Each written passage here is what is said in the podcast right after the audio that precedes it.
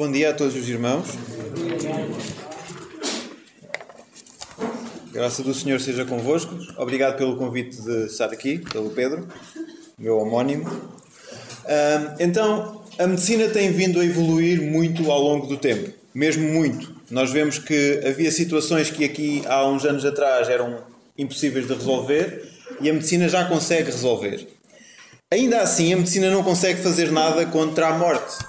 A medicina consegue adiar a morte, pode tentar adiar a morte, mas não a consegue evitar. Não consegue evitar que a morte aconteça e quando a morte acontece, não a consegue reverter, não consegue dar a volta a isso, não consegue fazer com que a morte volte a ser vida.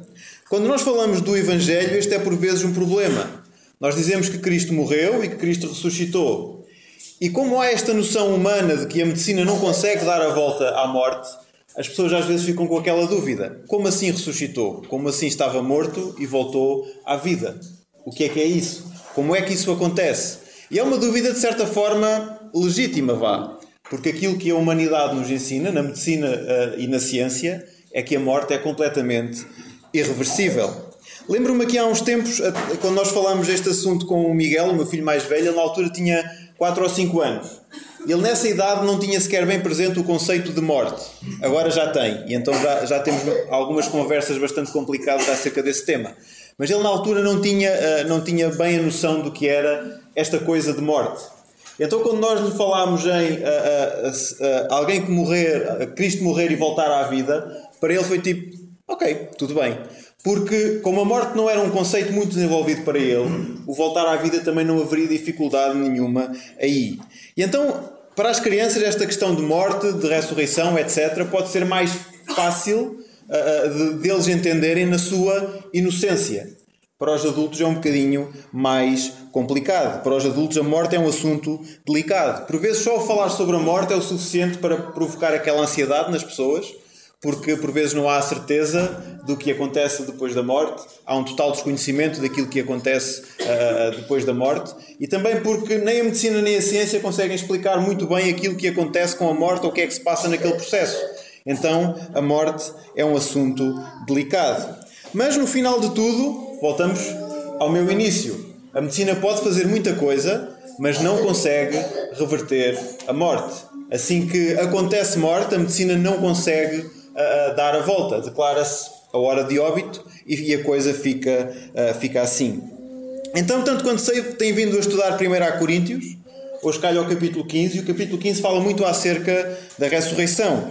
Nós não vamos ler o capítulo todo, porque são 58 versículos, e, e até à hora de jantar vocês têm mais do que fazer do que me ouvir. Mas uh, então nós não vamos ler tudo, nós vamos ler somente algumas passagens. Mas eu deixo-vos trabalho de casa. São 58 versículos, é um bocado, mas não é assim tanto. Portanto, quando tiverem um tempinho, leiam 1 Coríntios 15 de uma ponta, de uma ponta, um, de uma ponta à outra. Como já devem saber nesta altura do campeonato também, 1 Coríntios é essencialmente uma carta sobre problemas. Aliás, muitas das cartas de Paulo são cartas sobre problemas. Paulo é um bocadinho uh, tipo aquela história do bombeiro a quem só ligam com dados graças. Paulo uh, tem que falar muitas vezes acerca de problemas que existiam. Então, Paulo trata de vários problemas que a igreja em Corinto enfrentava, estando no meio de uma povoação, de uma cidade, vá, que era muito, uh, que era muito devassa, que era muito envolvida em pecado. Então Paulo fala muito no sentido de uh, uh, esta igreja se, se, proteger e esta igreja se defender e esta igreja seguir naquilo que é a palavra de Deus. Ele escreve com o, o claro sentido de os ajudar na atitude que deveriam ter, naquilo que deviam manifestar no, no ecossistema em que eles estavam colocados, como igreja, aquilo que eles deveriam fazer. Haveria também como que uma divisão dentro daquela igreja.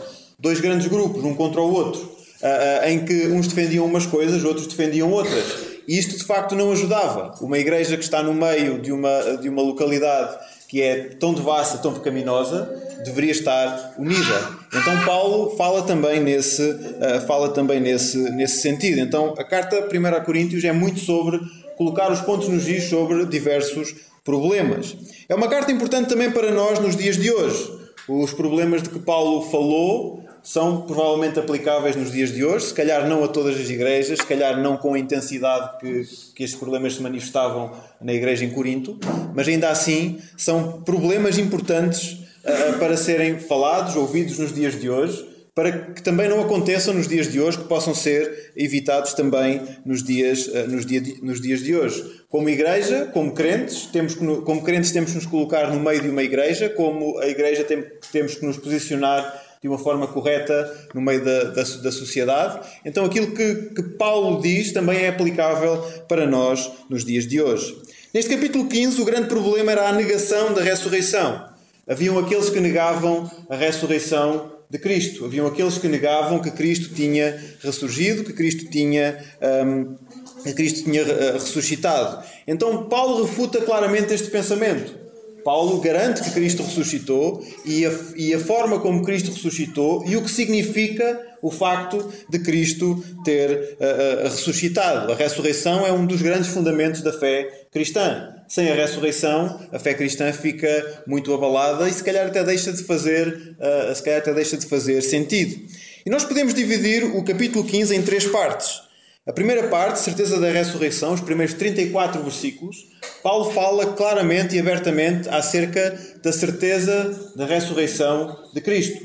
Cristo ressuscitou. Ponto final. Uh, ele diz claramente que a ideia de Cristo não ter ressuscitado é errada e diz o porquê. Depois, a segunda parte são algumas considerações acerca da ressurreição, dos versículos 35 a 57. Paulo esclarece algumas dúvidas que poderiam vir uh, depois de, de, de, estar provado que de facto Cristo tinha ressuscitado.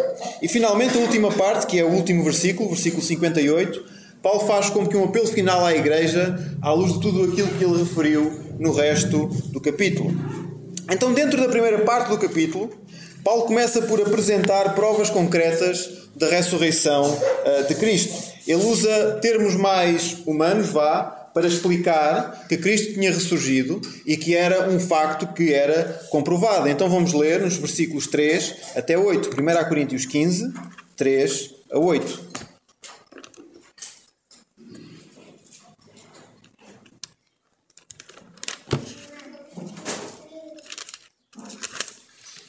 Primeira Coríntios 15,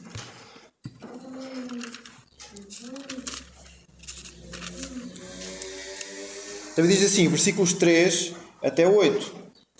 Antes de tudo, vos entreguei o que também recebi, que Cristo morreu por nossos pecados segundo as Escrituras, e foi sepultado e ressurgiu ao terceiro dia segundo as Escrituras. Em seguida foi visto por Cefas e depois pelos doze. Depois foi visto uma vez, uma vez por mais de 500 irmãos, dos quais uh, vive ainda a maior parte, mas alguns já morreram. Depois foi visto por Tiago, depois por todos os apóstolos, e por último de todos apareceu a mim, como a, a um que nasceu fora de tempo. Então Jesus ressuscitou. Várias pessoas, e muitas pessoas, puderam ver Jesus eh, ressuscitado. Essas pessoas foram testemunhas da ressurreição de Jesus. É algo que foi comprovado por muitos. E então, como havia muitas testemunhas, era um facto concreto. Não era preciso haver nenhuma investigação aqui, não era preciso uh, nenhum detetive especial, nenhum Sherlock Holmes ou um, alguns dos milhares de CSIs que existem, uh, tentar investigar porque é que uh, se Jesus de facto tinha ressuscitado ou não. Era um facto. Várias pessoas tinham lá chegado, várias pessoas tinham visto que Jesus tinha ressuscitado. Então, a, a dúvida acerca da ressurreição de Jesus não fazia sentido aos olhos de muita gente ter testemunhado a ressurreição de Jesus. Mas ainda assim haviam dúvidas, quer relativamente à possibilidade de sequer haver ressurreição, e em particular, como é que tinha sido a ressurreição de Jesus. Em boa verdade, esta dúvida ainda existe nos dias de hoje.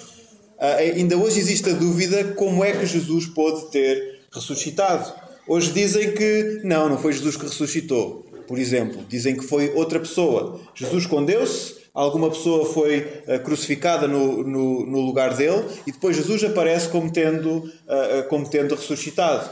Ou então, não, foi Jesus que foi, foi, Jesus que foi crucificado, foi Jesus que morreu, mas quem apareceu como tendo ressuscitado não era Jesus, não era a mesma pessoa que tinha, que tinha morrido. Portanto, ainda é uma questão, ainda é uma dúvida nos dias de hoje. Provavelmente naquele tempo já existiam estas dúvidas, ou então outras dúvidas do género. Então Paulo volta-se para aquilo que era, segundo ele, o fator central da ressurreição de Jesus. O facto de Jesus ter uh, ressuscitado era um facto comprovado porque várias pessoas o tinham visto. Ainda assim, podendo haver dúvidas, ele volta-se para outra parte da importância da ressurreição de Jesus. Versículo 14. E se Cristo não ressurgiu, logo é vã a nossa pregação e também é vã a vossa fé. A ressurreição de Cristo é o alicerce de todo o Evangelho. Somente pela ressurreição de Cristo é que tudo faz sentido. Alguém tinha que morrer porque o salário do pecado é a morte, mas só pela ressurreição de Cristo é que o pecado foi verdadeiramente vencido. E somente na ressurreição de Cristo é que nós temos a possibilidade de termos uma vida eterna. Hoje em dia há negacionistas para as mais variadas coisas. Há muito, é, é um termo que entrou muito em voga, é o termo negacionista, e há aquelas pessoas que negam tudo e mais alguma coisa. E há aquelas pessoas que negam, por exemplo, que o homem chegou a pisar a lua. Eu não tenho grande opinião sobre, não tenho grande opinião sobre esse assunto. Eu, como gosto destas coisas de tecnologia, acho que o homem pisou na lua. Mas é daquele tipo de coisa que, sendo negacionista ou não sendo negacionista, não afeta a minha vida. Eu acho que a minha vida é exatamente igual, quer o homem tenha pisado a lua ou não. É exatamente a mesma, é exatamente a mesma coisa, é exatamente o mesmo sentimento. A lua está lá longe, eu estou aqui, não faz assim grande confusão. No entanto, ser negacionista acerca da ressurreição de Cristo é negar a própria fé, é negar tudo aquilo em que a fé se baseava. Então, os coríntios que procuravam pregar algum cristianismo estavam a colocar em dúvida a ressurreição de Cristo, aquilo que eles estavam a pregar simplesmente não fazia sentido, porque eles estavam a retirar toda a base do Evangelho daquela situação. Ao negarem a ressurreição de Cristo, eles estavam a colocar um, em causa tudo aquilo em que acreditavam. Não é algo que seja só negar e só dizer que não e a vida continua normalmente. Negar a ressurreição de Cristo afeta a, a, a, base do Evangelho, afeta toda a base da fé. Vamos continuar a ler dos versos 15 até 19. Somos considerados como falsas testemunhas de Deus, pois testificamos contra Deus que ressuscitou a Cristo, ao qual, porém, não ressuscitou, se na verdade os mortos não são ressuscitados. Pois se os mortos não são ressuscitados, também Cristo não foi ressuscitado. E se Cristo não foi ressuscitado, é vã a vossa fé, e ainda permaneceis nos vossos pecados. E também os que dormiram em Cristo estão perdidos. Se esperamos em Cristo só nesta vida, somos os mais infelizes de todos os homens. Então, claramente que o negar a ressurreição de Cristo tinha mais implicações do que se calhar aquelas que, que tinham visto inicialmente. Negar a ressurreição de Cristo tinha um impacto maior. Não era só simplesmente dizer que Cristo não tinha ressuscitado. Não era só eles estarem a, a pregar algo falso. Não era só pregarem algo que seria contra a mensagem do Evangelho. É um bocadinho mais além do que isso. Eles estavam a pregar algo contra Deus. Porque Deus tinha dito que eh, Jesus iria morrer e iria ressuscitar. Jesus tinha, eh, Deus tinha dito isso. Ao eles dizerem que a ressurreição de Cristo não tinha existido, eles estavam a dizer que Deus tinha mentido. Eles estavam a colocar em causa o próprio, uh, estavam a colocar em causa o próprio Deus. Rejeitar toda a ressurreição coloca em causa toda a obra de Cristo, mas coloca em causa também o nome de Deus e toda a palavra de Deus, porque seria dizer que Deus mentiu naquele ponto. E, e, dizer que Deus mentiu naquele ponto quer dizer que Deus pode mentir em qualquer outro, em qualquer outro ponto. Então, negar a ressurreição de Cristo tinha muito mais implicações, tinha muito mais impacto do que aquilo que eles inicialmente poderiam ter, uh, poderiam ter, ter visto. Ainda sem a ressurreição, aqueles que já estavam mortos seriam um caso perdido nunca mais poderiam voltar à vida, não havendo ressurreição. E então isso é algo que é mesmo muito, muito triste. E por isso é que o versículo 19 termina com somos os mais infelizes.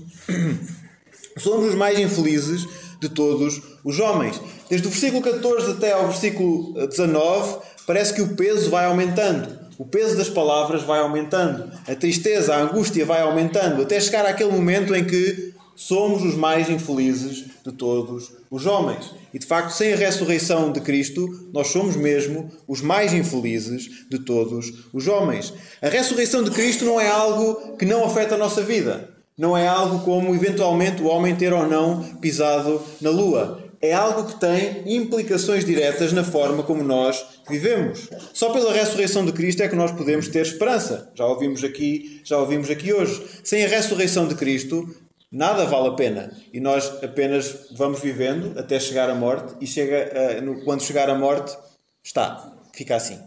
De facto, a, a ressurreição de, de Cristo é algo muito mais uh, muito mais importante do que aquilo que se calhar inicialmente pensavam quando a fossem a negar. Sem a ressurreição de Cristo, nós estaríamos mesmo condenados e seríamos os mais infelizes de todos os homens. Mas há esperança. E esta esperança, ou esta certeza, aparece dos versos 20 até 22. Se de facto por em Cristo ressurgiu dentre os mortos e foi feita as primícias dos que dormem, Pois assim como a morte veio por um homem, também a ressurreição dos mortos veio por um homem. Pois assim como todos morrem em Adão, assim também todos serão vivificados em Cristo. A minha tradução eh, é a versão, é a versão Thompson, tem um se no início do versículo 20. E este se fica assim um bocadinho estranho, porque nós chegamos ao final do versículo 19 e temos a, a, a, aquela expressão de tristeza de ser os mais a, ser os mais infelizes de todos os homens, e depois no versículo 20 temos um se. E eu quando fui a ler este se me parece que não me soava bem, então fui ver outra tradução. Então a versão Almeida corrigida e atualizada, creio que foi outra versão que vi, tem um mas. E esse mas faz toda a diferença. Porque enquanto se nós continuamos a ler naquela tristeza e pensamos se ah, se Cristo ao menos tivesse ressurgido, ah, é uma coisa. Mas se nós, se nós lermos lá um mas, o texto muda completamente. E de facto é isso que acontece. Mas como Cristo ressurgiu, nós podemos ter esperança. Como Cristo ressurgiu, nós podemos, de facto, viver sem esta ideia de sermos os mais infelizes de todos, ah, ah, de todos os homens.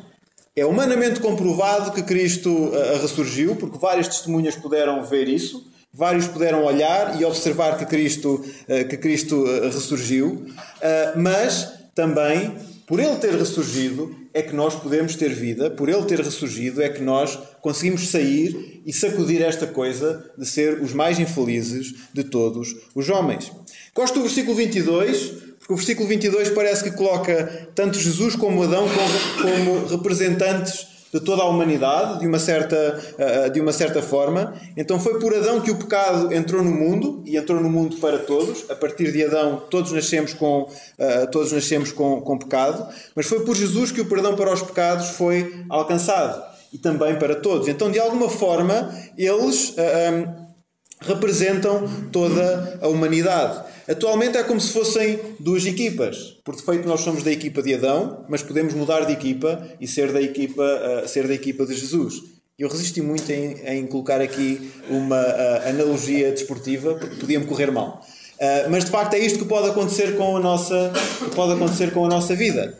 Nós nascemos e somos parte da equipa de Adão e podemos mudar para a equipa de Jesus. Por Adão o pecado entrou na humanidade e por Jesus há perdão para o pecado para toda, para toda a, a, a humanidade.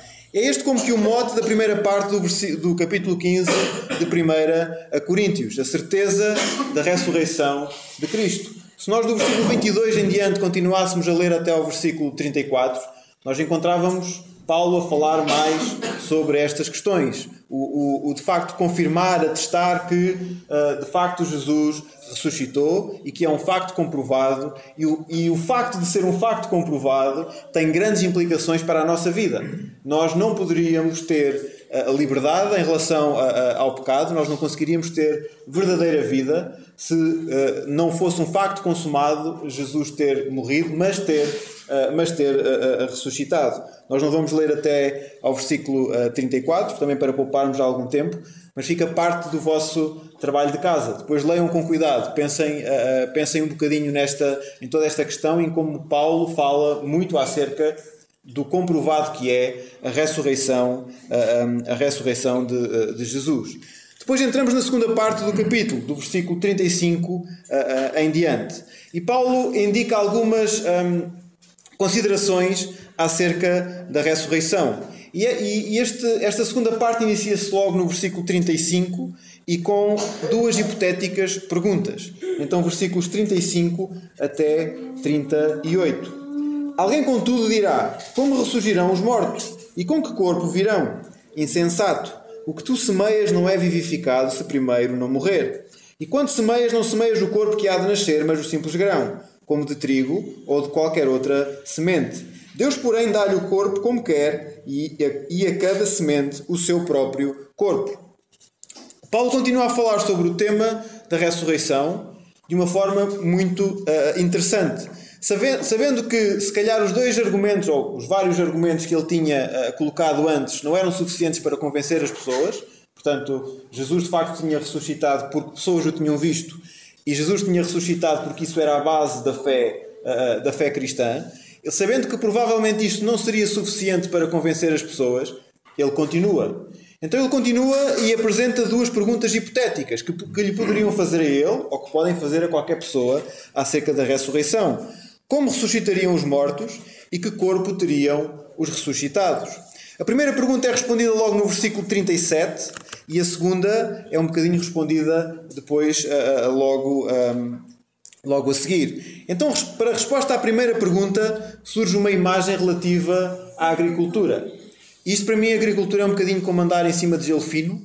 Nós temos lá uma horta em casa, mas como sou eu que trato dela, aquilo não corre assim tão bem. Eu acho que a culpa é, eu, eu, eu acho que a culpa que é uh, um, eu acho que a culpa aqui é minha. Mas Paulo refere que as sementes que são colocadas na terra para semear o que quer que seja, as sementes em si mesmo, são mortas. E de facto é algo que é muito interessante e é algo que a ciência não consegue ainda inteiramente explicar nos dias de hoje. Como é que uma semente que está inteiramente morta consegue gerar dali uma planta?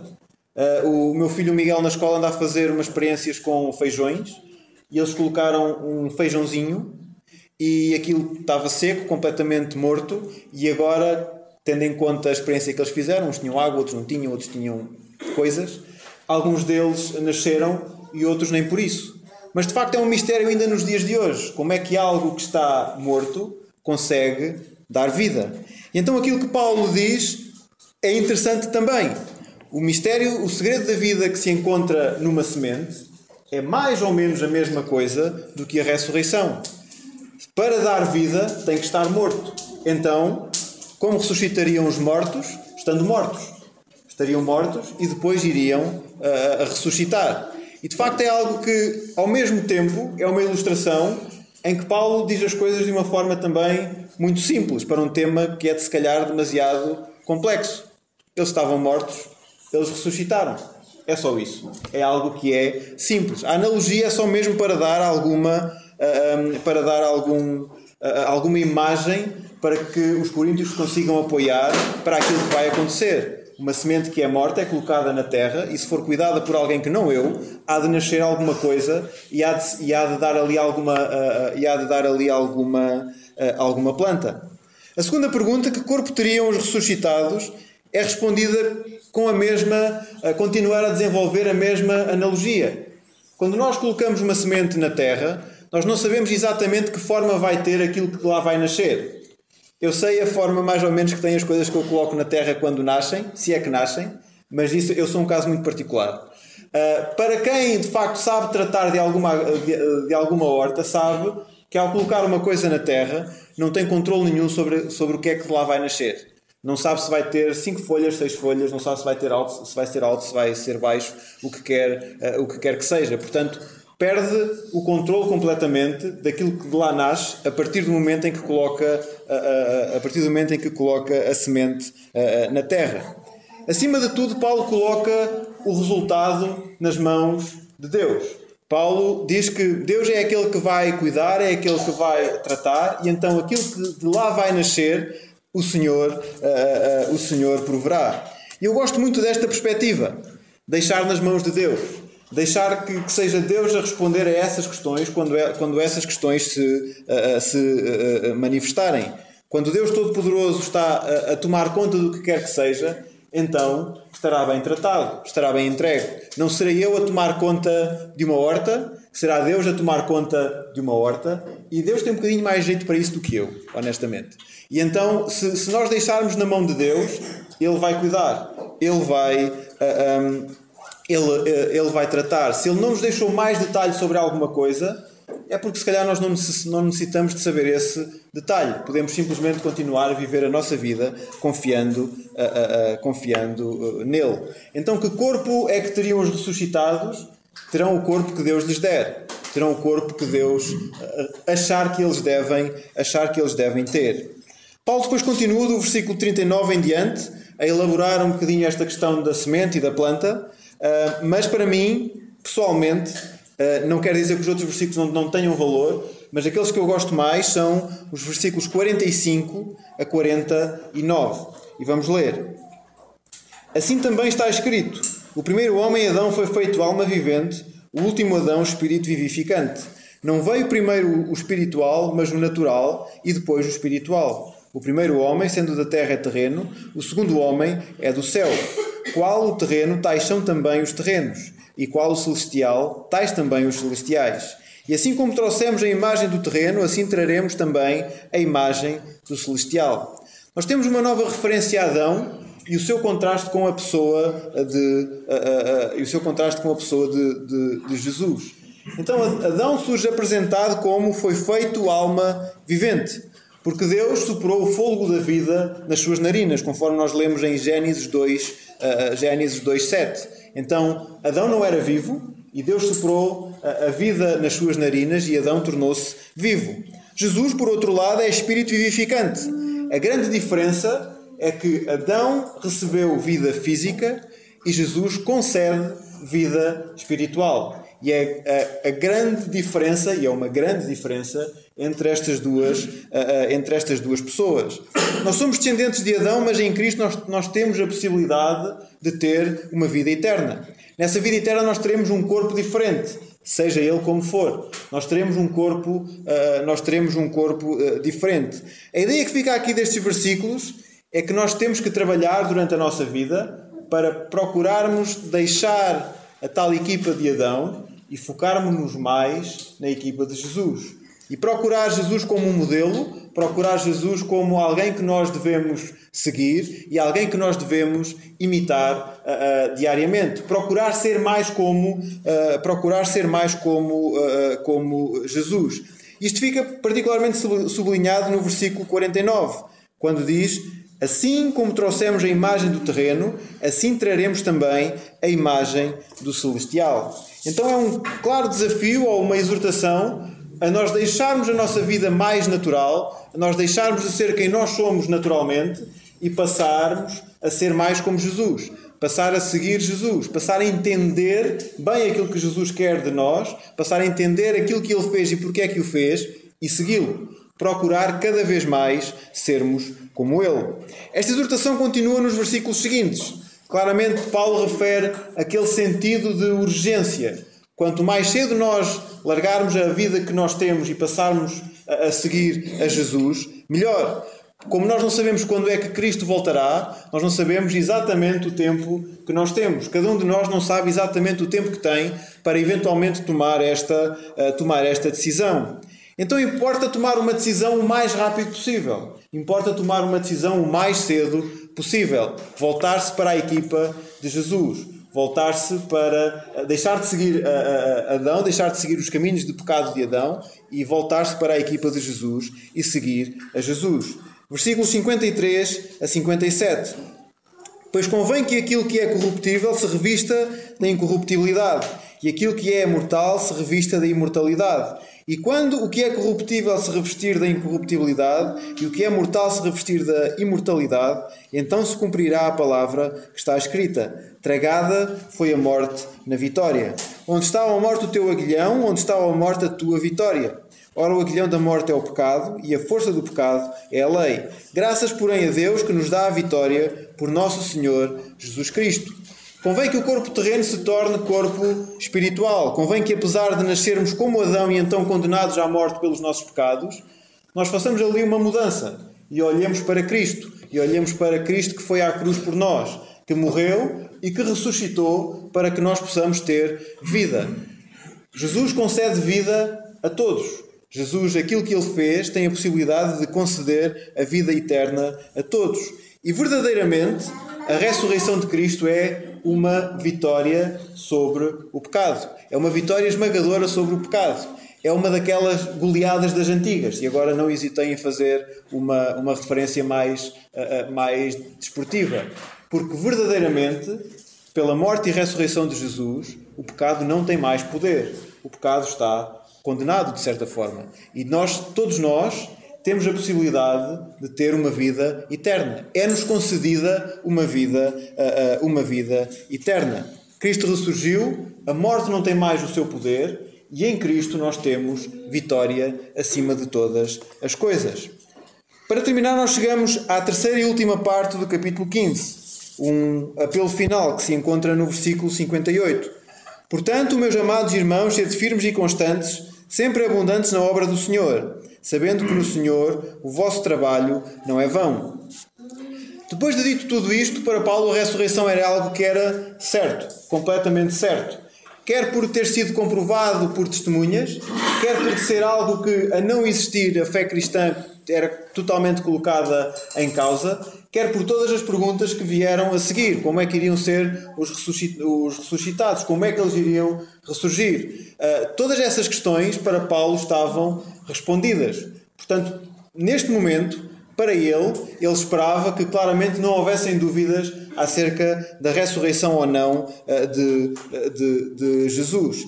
Então ele faz uma exortação para partindo deste princípio, partindo de que a ressurreição de Jesus é um facto que de facto aconteceu e, e é toda a base do cristianismo é a ressurreição de Jesus, então ele faz uma exortação a serem perseverantes. Ele faz uma exortação aos irmãos a prosseguirem esse caminho, a continuarem. Apesar de qualquer dificuldade, eles deveriam seguir em frente, eles deveriam continuar, eles deveriam sempre andar para, uh, uh, sempre andar para, uh, para a frente. Eu, eu gosto de correr, mas não gosto assim tanto de correr para fazer uma maratona, vá. Mas quando dizem que nós devemos começar a fazer ou procurar fazer uma maratona, eles dizem para nunca parar. Uh, tens sempre que continuar. Nem que pares de correr e que vais a andar, tens sempre de continuar. Porque são mais do que 42 longos, uh, são mais do que 42 longos, uh, longos quilómetros. E a exortação de Paulo aqui é um bocadinho a mesma coisa. Não pares, continua. Quando houver alguma questão, dá mais um passo continua a seguir em frente, continua a andar. A ressurreição de Cristo dá verdadeira esperança e dá firmeza. Mesmo quando as coisas não correm bem, nós sabemos que podemos ter esperança, porque Cristo morreu e Cristo ressuscitou e assim nós temos acesso a uma vida eterna. Então que tenhamos a mesma perseverança, que possamos continuar, uh, possamos continuar a andar, que possamos não parar, que, que possamos sempre uh, prosseguir em frente, perseverar e seguir uh, um, adiante. Então, em jeito de resumo e conclusão, nós começamos com dúvidas relativamente à ressurreição de Cristo, se ela tinha ou não tinha uh, um, acontecido. E nós terminamos com a ressurreição de Cristo a ser um facto, algo que aconteceu, não só que aconteceu, como é aquilo que nos dá uh, vida eterna. Nós conseguimos ter vida eterna por aquilo que Cristo fez por nós naquela cruz, morrendo e ressuscitando. De facto, Cristo ressuscitou é algo que foi humanamente comprovado por muitos, muitos puderam testemunhar a ressurreição de Cristo. A ressurreição de Cristo também é algo fundamental para a fé cristã, porque só através dela a morte de Cristo e, eh, e o pagamento do preço do pecado faz, uh, faz sentido. E a ressurreição de Jesus é também como que o protótipo da ressurreição de cada um de nós. Portanto, Jesus, até nesse sentido, ele foi à frente, ele foi uh, o primeiro. Para aqueles que passarem pela morte, nós, uh, nós, não sei quais é que passarão pela morte, se Jesus voltasse entretanto, era, era giro que fosse agora. Um, se, se, se, se, nós passarmos, se nós passarmos pela morte, nós seremos ressuscitados, assim como Jesus, assim como Jesus foi. Aqueles que não passarem pela morte de alguma forma chegarão, chegarão, a junto, chegarão a junto de Deus. De qualquer forma, haverá um novo corpo para todos, segundo aquilo que Deus quiser, como seja o nosso corpo. A medicina não pode muitas vezes evitar a morte, ou melhor, não pode mesmo evitar a morte, o máximo que pode fazer é, é adiá-la, mas de facto. e não a pode nunca reverter, pode adiar e não a pode reverter, mas de facto Cristo ressuscitou e consegue conceder vida eterna. E é algo que nós nos devemos focar. E além de Cristo ser este protótipo da ressurreição e de ser tudo isto, aquilo que Cristo significa também é um modelo para nós. E nós devemos, seguir, nós devemos procurar seguir o modelo de Cristo. Procurar cada vez mais abandonar o nosso caminho de, de, de pecado, procurar abandonar o nosso caminho carnal de Adão e procurarmos seguir a Jesus, aquilo que ele fez, os seus ensinamentos, procurar cada vez mais sermos mais como ele.